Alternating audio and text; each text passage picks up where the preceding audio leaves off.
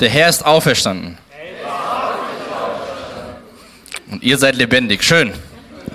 Ihr dürft gerne eure Bibeln aufschlagen oder ähm, falls ihr ein Handy nutzt, euer Handy, aber die Verse werden auch hier vorne sein. Wir wollen uns heute mit ähm, einer Geschichte beschäftigen, wo Jesus auch eins dieser Ich bin-Worte sagt. Als Gemeinde sind wir ja die letzten Wochen so durch die ähm, Ich bin-Aussagen im Johannesevangelium gegangen. Und in Johannes Kapitel 11 begegnet uns ähm, eine weitere dieser Aussagen. Und ich glaube, das passt sehr gut zu diesem Tag, den wir feiern, diesen Auferstehungssonntag, weil in dem Kapitel geht es darum, dass ein guter Freund von Jesus erst krank ist, dann stirbt und am Ende Jesus ihm zu neuem Leben erweckt. Und ähm, das wünsche ich mir für, für uns auch nochmal ganz persönlich, auch wenn wir uns Charaktere aus der Geschichte ansehen, zu welcher Person Jesus sagt, ich bin die Auferstehung und ich bin das Leben, ähm, wie sie auch darauf reagiert über dieses Schicksal, was in ihrem Leben gerade stattgefunden hat, dass ihr Bruder gestorben ist und sie am Trauern ist und auf Jesus gehofft und gewartet hat. Und ich wünsche mir, dass wir nicht so so kopflastig über die Auferstehung und dass Jesus lebt nachdenken, sondern dass wir durch das, wie Jesus sich auch den beiden Schwestern offenbart, sehen, dass die Auferstehung und das Leben Jesus Christus ist und nicht nur eine geist christliche theologische Aussage, die wir an Ostern betonen und sonst vielleicht ein bisschen vergessen. In diesem Kapitel, ich habe es schon erwähnt, geht es um einen Mann, Lazarus, der in Bethanien lebt und schwer krank ist. Und ähm, die beiden Schwestern Maria und Martha lassen das Jesus ausrichten. Das lesen wir zu Beginn von Kapitel 11 in den Versen 3 und 4. Und ähm, Jesus hört diese Botschaft und sagt in Johannes 11, Vers 4, am Ende dieser Krankheit steht nicht der Tod, sondern die Herrlichkeit Gottes. Der Sohn Gottes soll durch sie in seiner Herrlichkeit offenbart werden. Jesus bleibt mit den Jüngern noch ein bisschen an dem Ort und reist erst zwei Tage später nach Bethanien, wo Lazarus mittlerweile gestorben ist. Und dann können wir mal einsteigen in Johannes Kapitel 11, ähm, ab Vers 17 bis Vers 19 lese ich uns mal. Als Jesus nach Bethanien kam, erfuhr er, dass Lazarus schon vor vier Tagen begraben worden war. Bethanien war etwa nur drei Kilometer von Jerusalem entfernt und viele Juden aus der Stadt waren zu Martha und Maria gekommen, um sie in ihrem Leid zu trösten. Jesus hat also gehört, hier der Lazarus, der ist schwer krank, ähm, bitte komm. Und Jesus ist aber erstmal da geblieben, zwei Tage. Kommt ein bisschen später nach Bethanien. Lazarus ist mittlerweile verstorben. Davor haben wir noch die Jünger mit Jesus argumentiert, hier solltest du wirklich dahin gehen, das ist ja nahe Jerusalem. Das letzte Mal, als du da warst, wollten sie dich ähm, steinigen. Aber Jesus macht sich auf dem Weg zu seinem Freund. Der Zeitpunkt ist aber eigentlich viel zu spät. Vers 17, als Lazarus, oder erfuhr er, dass Lazarus schon vier Tage begraben worden war. Warum wird hier erwähnt, dass Lazarus seit vier Tagen tot ist. Damals wurde geglaubt, dass die Seele von einem Verstorbenen so circa drei Tage sozusagen um ähm, den Körper herum noch anwesend ist und versucht wieder in diesen Körper einzutreten. Also auch da haben wir so drei Tage, wo Hoffnung da war für Menschen, dass vielleicht doch noch irgendwie was passiert. Aber am vierten Tag war es auch für die damaligen Juden klar, diese Person ist tot und da ändert sich nichts mehr dran. Am vierten Tag hat angefangen, die Farbe des Gesichts sich zu äh, verändern. Und diese Hoffnung, dieser Glaube, dass vielleicht die, die Seele nochmal in den Körper hineinkommt, die war weg. Zu diesem Zeitpunkt kommt Jesus nach Bethanien. Und ich weiß nicht, wie du dir diese Szene vorstellst, ob vielleicht Jesus da zu den zwei Schwestern geht, die zu Hause am Trauern sind oder alleine am Grab stehen. Es war keine private, familiäre Trauerfeier, sondern damals in diesem, im Leben von den Menschen war man viel zusammen, es war viel Leben in der Öffentlichkeit, das kennen wir heute noch aus dem Nahen Osten, wo selbst vielleicht der Großcousin enge Verwandtschaft ist und hier in Deutschland ist so, wer ist mein Großcousin? Da war das viel enger, das ganze Familienleben. Und es kamen viele Menschen, das lesen wir auch in unserem Text, ähm, Vers 19, und viele Juden aus der Stadt waren zu den beiden Schwestern gekommen. Jesus kommt in eine Situation, sage ich mal, in der Öffentlichkeit und nicht in zu Hause, um mit den beiden Schwestern zu trauern. Lazarus liegt auch nicht zu Hause aufgestellt in einem Grab, in einem Sarg, wo man mal vorbeigehen kann, sondern er ist schon in einem Grab. Jesus kommt, um sie zu trösten. Wir sehen auch in dem, in dem Text ähm, später, dass er darüber traurig ist und weint, was Sünde mit der Menschheit gemacht, ist, gemacht hat, dass Tod in die Welt gekommen ist durch die Sünde. Wir sehen aber auch bei den beiden Schwestern, auch bei Martha, die wir uns ein bisschen näher gleich anschauen, dass sie eine gute Reaktion auf das hat, ähm, was Jesus, äh, wann Jesus kommt und wie er mit ihr umgeht. Und das wünsche ich mir für uns auch persönlich, dass wir vielleicht bist du in einer Situation in deinem Leben, wo es schwierig ist, wo du oft dieses Wort wenn nicht gebrauchst, wenn nicht das gewesen wäre oder wenn doch das passiert wäre, wenn dann so dieses Leben in, in einem Wunschkonzert, was nicht mehr stattfindet. Und Martha hört jetzt, dass Jesus auf dem Weg zu ihnen war und sie läuft ihm entgegen. Und dann schauen wir mal in die Verse 20 und 21 aus Johannes Kapitel 11. Als Martha hörte, dass Jesus auf dem Weg zu ihnen war, ging sie ihm entgegen. Maria aber blieb zu Hause. Herr, sagte Martha zu Jesus, wenn du hier gewesen wärst, wäre mein Bruder nicht gestorben.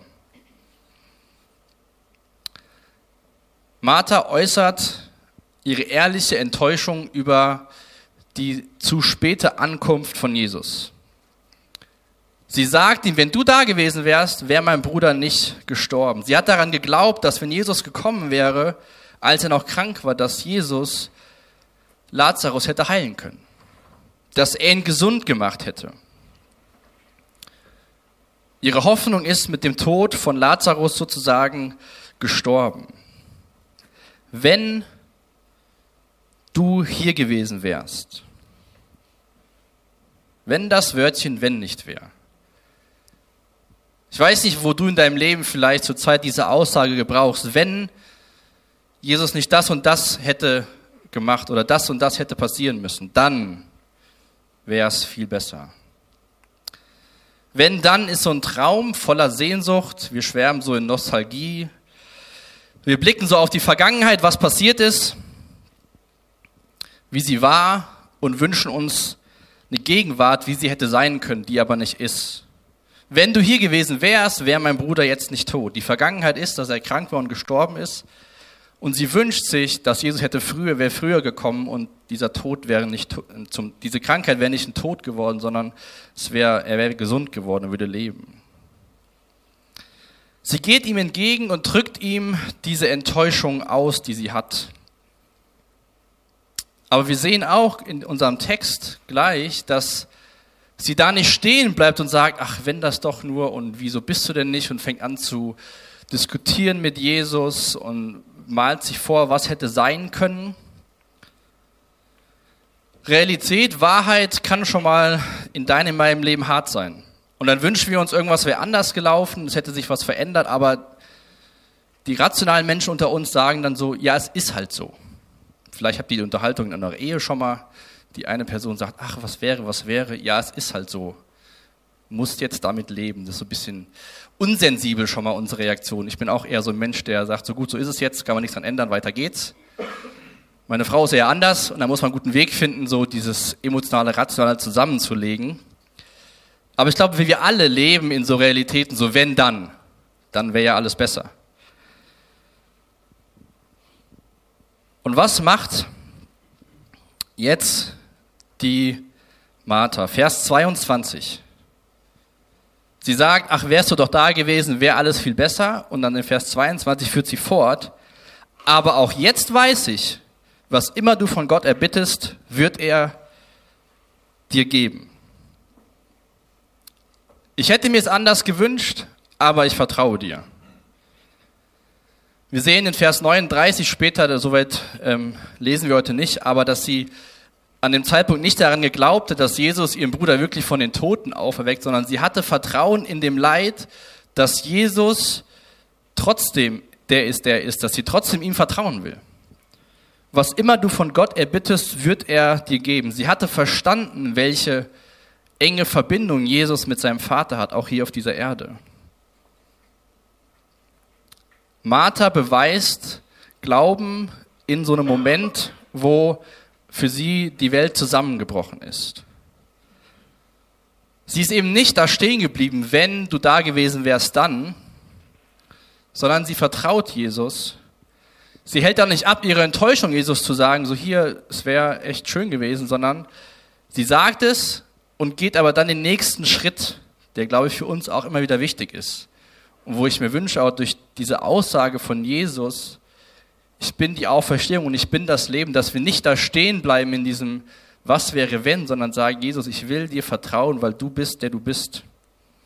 Wir haben das gerade gesungen, was er alles sein will für die Menschen.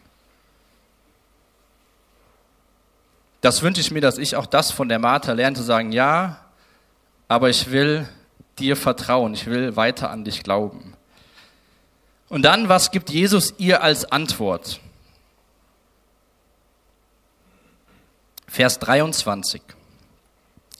Dein Bruder wird auferstehen, gab Jesus ihr zur Antwort. Ich weiß, dass er auferstehen wird, erwiderte Martha.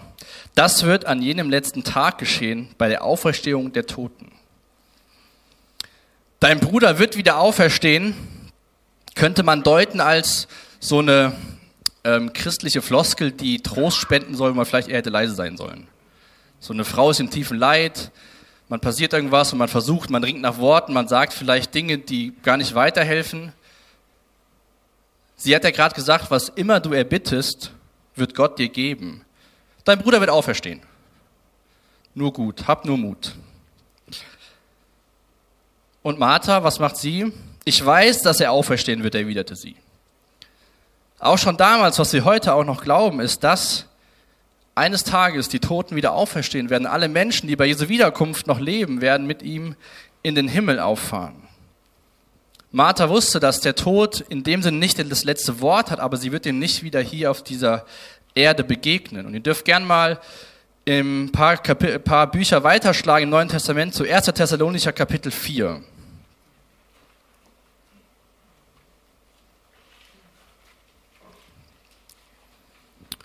Martha hat gedacht, dass Jesus ihr Ausblick gibt auf das, was am Ende der Zeit passieren wird. Dass alle, die im Glauben an Jesus Christus gestorben sind, auferstehen werden und mit allen Gläubigen, die zu der Zeit leben, gemeinsam in Gottes Herrlichkeit sind. Und das schreibt der Paulus auch den Thessalonichern, Kapitel 4, die Verse 16 bis 18. Der Herr selbst wird vom Himmel herabkommen ein lauter Befehl wird ertönen und auch die Stimme eines Engelsfürsten und der Schall der Posaune Gottes werden zu hören sein. Daraufhin werden zuerst die Menschen auferstehen, die im Glauben an Christus gestorben sind. Danach werden wir, die Gläubigen, die zu diesem Zeitpunkt noch am Leben sind, mit ihnen zusammen in die Wolken emporgehoben, dem Herrn entgegen. Und dann werden wir für alle, werden wir alle für immer bei ihm sein.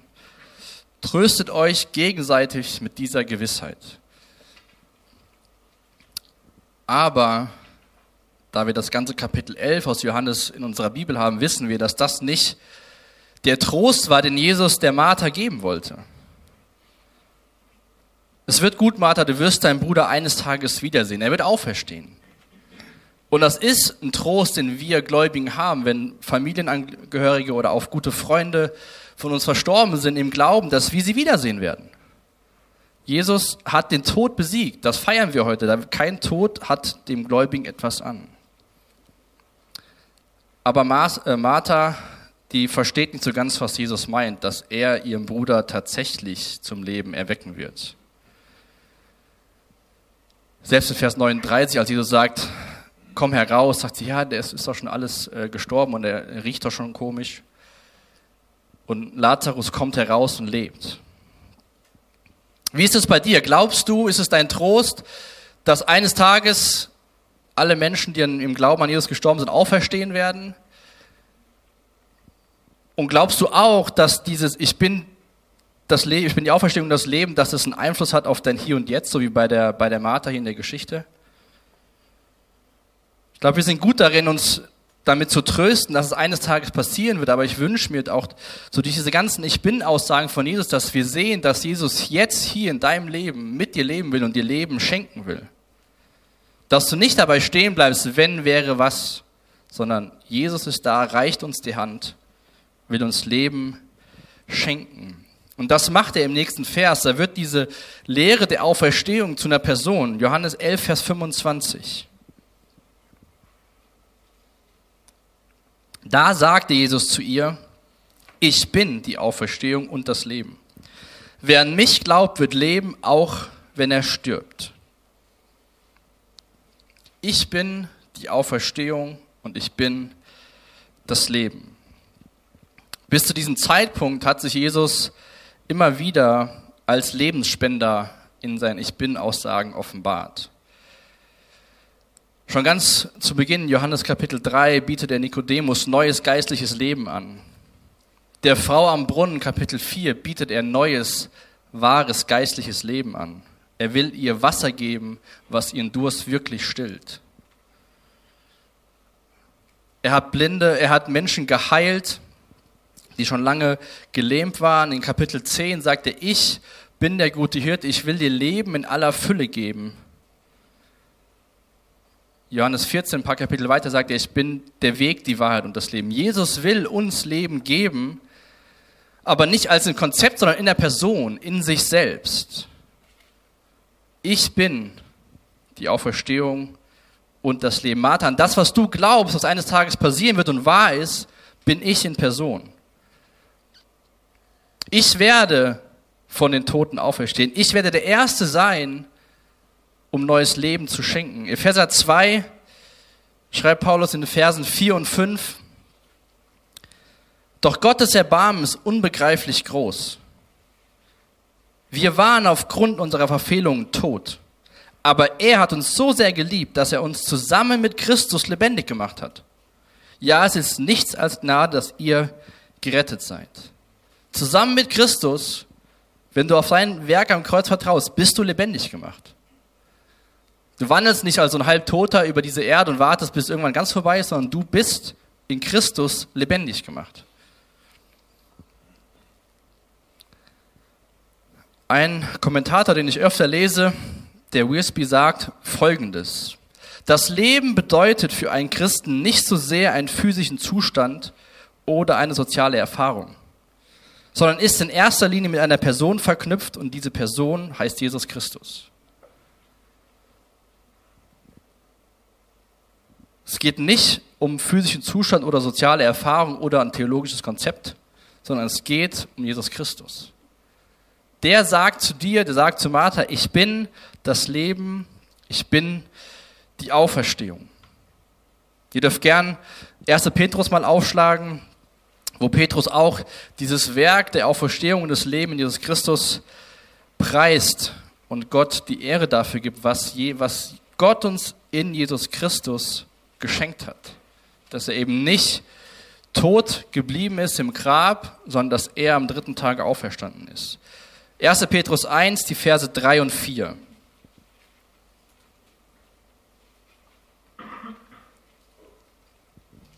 Petrus schreibt, gepriesen sei Gott, der Vater unseres Herrn Jesus Christus. In seinem großen Erbarmen hat er uns durch die Auferstehung Jesu Christi von den Toten ein neues Leben geschenkt. Wir sind von neuem geboren. Wir haben jetzt eine sichere Hoffnung, die Aussicht auf ein unvergängliches und makelloses Erbe, das nie seinen Wert verlieren wird. Gott hält es im Himmel für euch bereit. Petrus schreibt ja nicht, in seinem großen Erbarmen hat er uns durch die Auferstehung Jesu Christi versprochen, eines Tages neues Leben zu geben. Wir sind von neuem geboren und werden in Zukunft eine sichere Hoffnung haben. Petrus schreibt ja, dass sie jetzt eine sichere Hoffnung haben, weil Jesus lebt, nicht in der Zukunft. Unser Auferstehungsleben beginnt nicht mit dem Tag, an dem wir entweder von den Toten auferstehen, weil er wiederkommt, oder noch dabei sind, was schöner wäre, mit dem Retter die letzten Wege zu gehen, als mit dem Bestatter. Aber irgendwie, auf irgendeine Weise werden wir alle Jesus begegnen. Aber die Hoffnung, das neue Leben haben wir im Hier und Jetzt, nicht erst dann. Auch wenn es Momente gibt, wo du sagst, wenn doch nicht das passiert wäre. Wenn Jesus eingegriffen hätte. Wenn meine Kinder sich so und so entschieden hätten. Jetzt haben wir eine sichere Hoffnung und ein neues Leben durch Jesus Christus. Der gleiche Autor, von dem ich eben was gesagt habe, sagt Folgendes. Eine lebendige Hoffnung ist eine Hoffnung, die nicht stirbt, weil ihre Wurzeln in der Ewigkeit verankert sind. Vielleicht stirbt unsere Hoffnung schon mal montags morgens um acht. Sonntags ist alles super oder um sechs oder um 5.30 Uhr oder für die jungen Familien um 1.30 Uhr in der Nacht. Aber die Hoffnung ist nicht die Hoffnung, die wir sonst so in unserer Gesellschaft verbreiten, so ein Wunschdenken. Ja, ich hoffe, keine Ahnung, auf banale Dinge wie gutes Wetter oder ich hoffe auf irgendwas. Das sind Wünsche und Träume, Vorstellungen, für die wir keine Sicherheit haben, dass sie passieren werden. Die Hoffnung, die wir durch die Bibel, durch Gottes Wort, durch Jesus Christus bekommen, ist eine Hoffnung, die lebt in der Person von Christus und die in der Ewigkeit verankert ist. So hat Gott vor Beginn der Zeit gesagt, dass es passieren wird, dass er seinen Sohn schicken wird, dass er auferstehen wird und dass Jesus der gleiche ist, gestern, heute und in Ewigkeit. Wenn du krank bist, suchst du einen Arzt oder suchst du ein medizinisches Handbuch, was keiner von uns Unärzten verstehen kann? Wenn du verklagt wirst, suchst du dir ein Gesetzbuch oder suchst du dir einen Anwalt? Wenn du im Glauben Zweifel hast, suchst du eine Person oder suchst du irgendein Handbuch? Jesus sagt zu Martha in dieser Situation, ich bin die Auferstehung und ich bin das Leben. In Jesus Christus werden die Wahrheiten aus Gottes Wort persönlich. Natürlich, wenn wir Fragen haben zum Leben, können wir die Bibel aufschlagen, aber wir lesen die Bibel nicht wie ein Gesetzbuch oder ein medizinisches Handbuch, was wir tun sollen, sondern ich wünsche mir, persönlich und für dich und für uns als Gemeinde, wenn wir die Bibel aufschlagen, dass wir Jesus besser kennenlernen. Und er die Kindergottesdienst und Ewigkeitslösung für dein Leben wird. Jesus Christus. Er lädt uns ein, dieses Auferstehungsleben im Hier und Jetzt zu leben, nicht in der Zukunft. Was sagt Paulus in äh, Philippa ähm, 3? Er will jetzt daran teilhaben. Auch an seinem Leiden, aber auch an der Kraft, die Jesus, von den Christ, Jesus Christus von den Toten auferweckt hat. Jetzt will Paulus daran teilhaben, in der Gegenwart. Nicht erst irgendwann. Diese Worte aus Thessalonicher, tröstet euch, geben uns Trost, dass wir diese Menschen wiedersehen werden. Aber die Realität für dich, wenn du Jesus liebst und ihm nachfolgst, ist eine Realität, mit der du jeden Tag leben kannst.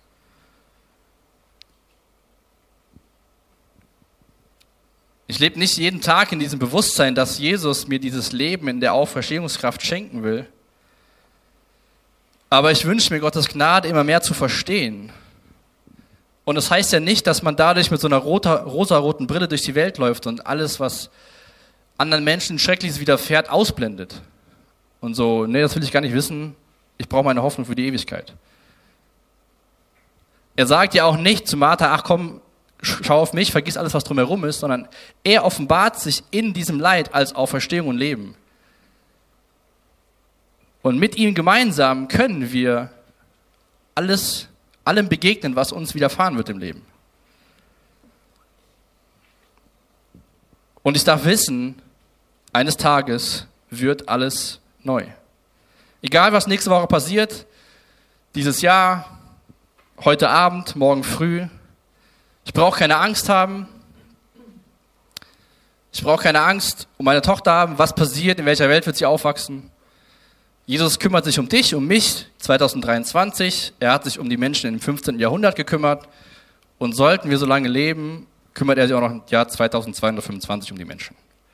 Weil ich bin, sagt er, die Auferstehung und das Leben. Wir haben diese lebendige Hoffnung. Jesus hat den Tod besiegt. Ihr könnt gerne auch mal heute Nachmittag 1. Korinther 15 lesen, da lesen wir wunderbar, was dieser Tod Christi und diese Auferstehung, dass der Tod keine Macht mehr hat. Der Teufel hat keine Macht. Er versucht rumzurennen, aber er hat keine Macht. Gestern waren wir im Zoo, unsere Tochter hatte Geburtstag. Da laufen ja auch schon mal Tiere rum, vor denen man Angst haben muss. Aber sie sind ja hinter Gittern oder hinter Glasscheiben. Da können sie machen, was sie wollen. Der Teufel kann machen, was er will, aber an dem Werk und an dem Sieg über Tod kann er nichts rütteln. 1. Petrus 1, 3 und 4. In seinem großen Erbarmen hat er uns durch die Auferstehung Jesu Christi von den Toten ein neues Leben geschenkt. Wir sind von neuem geboren und haben jetzt eine sichere Hoffnung, die Aussicht auf ein unvergängliches und makelloses Erbe, das nie seinen Wert verlieren wird. Jesus weckt Lazarus von den Toten auf. Jesus macht ein Wunder, einen Mensch zu neuem Leben zu erwecken, was er einige Tage später selbst machen wird, dass er von den Toten aufersteht. Aber die Frage, die er jetzt Martha stellt, die will ich uns auch heute Morgen stellen. Die erste, äh, Johannes 11, Vers 26. Also Vers 25 sagt er, ich bin die Auferstehung und das Leben. Wer an mich glaubt, wird leben, auch wenn er stirbt. Und dann sagt er weiter, und wer lebt und an mich glaubt, wird niemals sterben. Glaubst du das? Wer an mich glaubt, wird niemals sterben. Glaubst du das? Alle, die wir hier sitzen oder zu Hause zuhören oder im Urlaub zuhören, werden, wenn nicht Jesus wiederkommt, physisch sterben. Man versucht zwar alles Mögliche, unser Leben zu verlängern, aber funktioniert nicht so ganz. Eines Tages ist unser Leben vorbei. Aber der Tod ist für eine Person, die an Christus glaubt, nicht der endgültige Tod, sondern eigentlich schenkt der Tod uns Christen, uns Nachfolgern, ein viel freieres Leben in Ewigkeit. Das ist diese sichere Hoffnung, die wir haben. Wer an mich, wer lebt und an mich glaubt, wird niemals sterben. Glaubst du das? Was ist deine Antwort heute Morgen?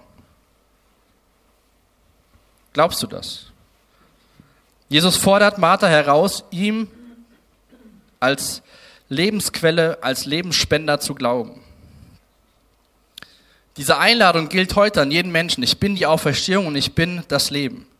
Und Jesus macht das hier ganz persönlich. Er sagt, glaubst du das? Glaubst du, dass ich die Auferstehung und das Leben bin? Und er konfrontiert auch Martha mit dieser Wahrheit. Er sagt das nicht nur so, ich bin die Auferstehung und das Leben und zieht weiter, sondern fragt, was ist mit dir? Und das macht Jesus heute Morgen auch. Er sagt nicht nur, ich bin die Auferstehung und das Leben, sondern stellt dir die Frage, was ist mit dir? Glaubst du das? Oder hörst du diese Botschaft, ich bin die Auferstehung, das Leben zweimal, äh, äh, einmal im Jahr an Ostern? Ist das so eine theologische Aussage, die die Menschen in der Gemeinde in der Kirche schon immer getroffen haben? Glaubst du das? Viele Menschen haben Angst vor dem Tod, wollen nicht darüber nachdenken, schieben das so vor sich her. Der Tod wird verdrängt. Man sagt, die Person ist verschieden, er hat uns verlassen. Man wird nicht beerdigt, sondern zuletzt in Ruhestätte begleitet. Man wird beigesetzt. Und ich will, dass diese Worte, die wir gebrauchen, wenn es so eine Beerdigung geht, nicht ins Lächerliche ziehen, aber ich glaube, die drücken so ein bisschen aus, dass es nicht so was endgültig ist, so, sondern ja, der ist jetzt, hat jetzt Ruhe gefunden. Schön, dass er es geschafft hat. Der Tod wird so ein bisschen beschönigt. Wenn du eine lebendige Hoffnung hast, dann kannst du den Tod beschönigen, weil dann ist es nicht das Ende, sondern der Übergang. Glaubst du das? Was, was antwortet Martha? Vers 27. Ja, Herr, antwortet Martha. Ich glaube, dass du der Messias bist, der Sohn Gottes, der in die Welt kommen soll. Ich glaube, dass du der Retter bist, dass du der Verheißene bist, der Erlösung schenkt. Ich glaube, dass du die Auferstehung und das Leben bist. Das war Paulus auch sehr deutlich im zweiten Timotheusbrief, wo er schreibt, schon vor aller Zeit war es sein, Gottes Plan gewesen, uns durch Jesus Christus seine Gnade zu schenken. Das war schon immer der Plan. Es war nicht der Verrat von Judas oder sonst irgendjemand, der Jesus ans Kreuz gebracht hat, sondern es war Gottes Plan, uns durch Christus seine Gnade zu schenken. Und das ist jetzt, wo Christus in dieser Welt erschienen ist, Wirklichkeit geworden. Er, Christus, unser Retter, hat den Tod entmachtet und hat uns das Leben gebracht, das unvergänglich ist. So sagt es das Evangelium, so sagt es die gute Nachricht über Jesus Christus. Martha hat das geglaubt, dass Jesus der Sohn Gottes ist, der Retter. Am Kreuz war sein Werk vollbracht und die Auferstehung bestätigt seine Gottheit, seine Lebendigkeit, den Sieg über den Tod. Niemand kann ihm schaden, niemand kann was wegnehmen. Ein für alle Mal hat er den Sieg gebracht. Und deswegen sagt Jesus schon, bevor das passiert, ich bin die Auferstehung und das Leben. Zum Abschluss dürft ihr gerne nochmal Apostelgeschichte 17 aufschlagen. Da wollen wir uns die Verse 13, 30 und 31 anschauen.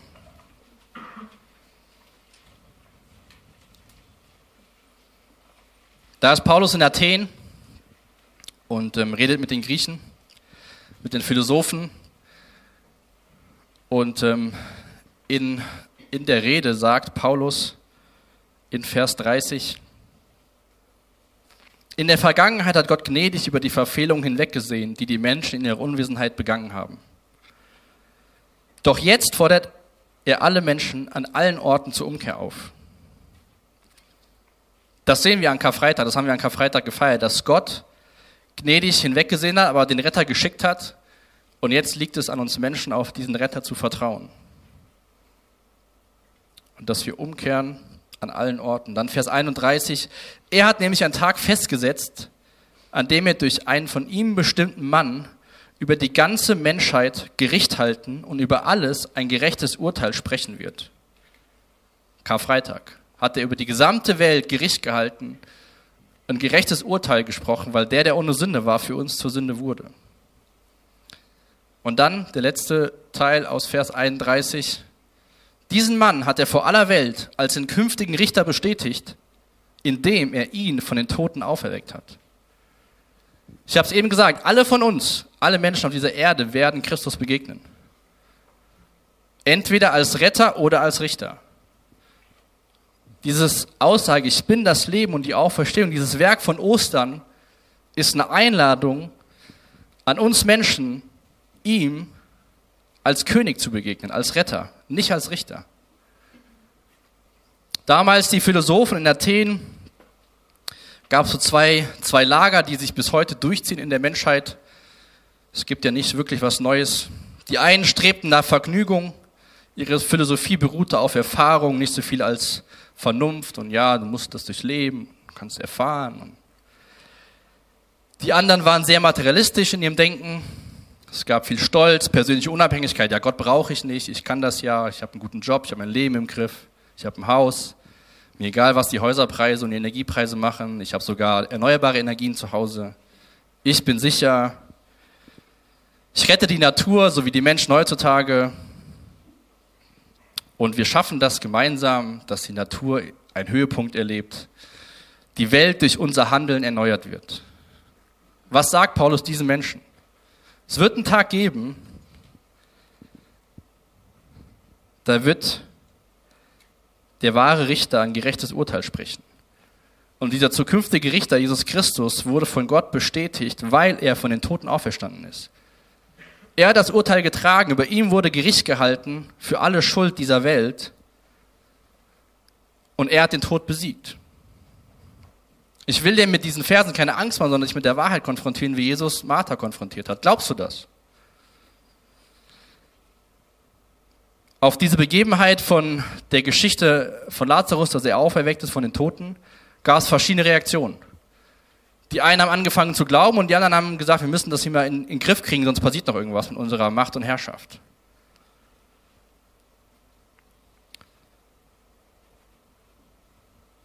Auch bei Paulus haben einige gespottet, nachdem er das gesagt hat. Andere haben geglaubt. Einige haben gezögert. Bist du einer, der sagt, ich glaube das? Oder der sagt, ich bin mir nicht so ganz sicher? Oder das alles für den größten Witz der Geschichte hält?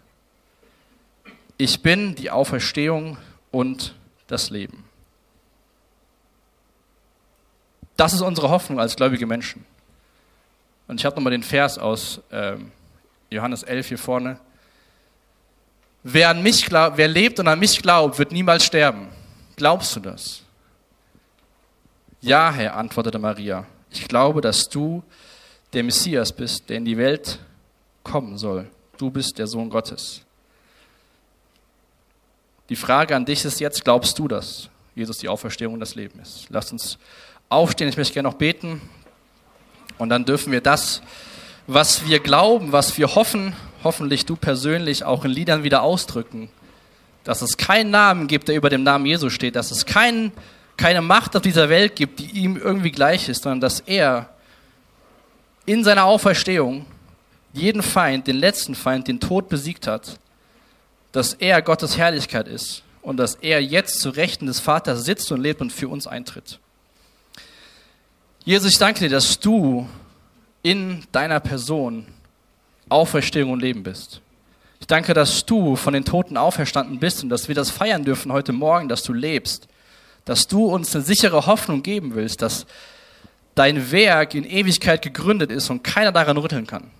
Danke, dass dein Königreich nicht von dieser Welt ist und danke, dass wir uns ganz bewusst an Ostern neu daran erinnern dürfen, dass du lebst Herr, niemand ist dir gleich. Und ich bete für Menschen hier im Saal oder auch zu Hause, die so noch keine Antwort auf die Frage gefunden haben, glaubst du das, dass du durch deinen Geist mächtig wirkst heute Morgen hier unter uns? Und ich bete echt, dass wenn, wenn du das bist, dass du zu dem Entschluss kommst, zu sagen, ja Herr, ich glaube, dass du der Sohn Gottes bist, dass du der Retter bist, der verheißen worden ist. Herr, und so bete ich, dass du den Lobpreis von deinen Kindern, von deinem Volk gnädig annimmst. Danke, dass du würdig bist, gepriesen zu werden an diesem besonderen Tag. Amen.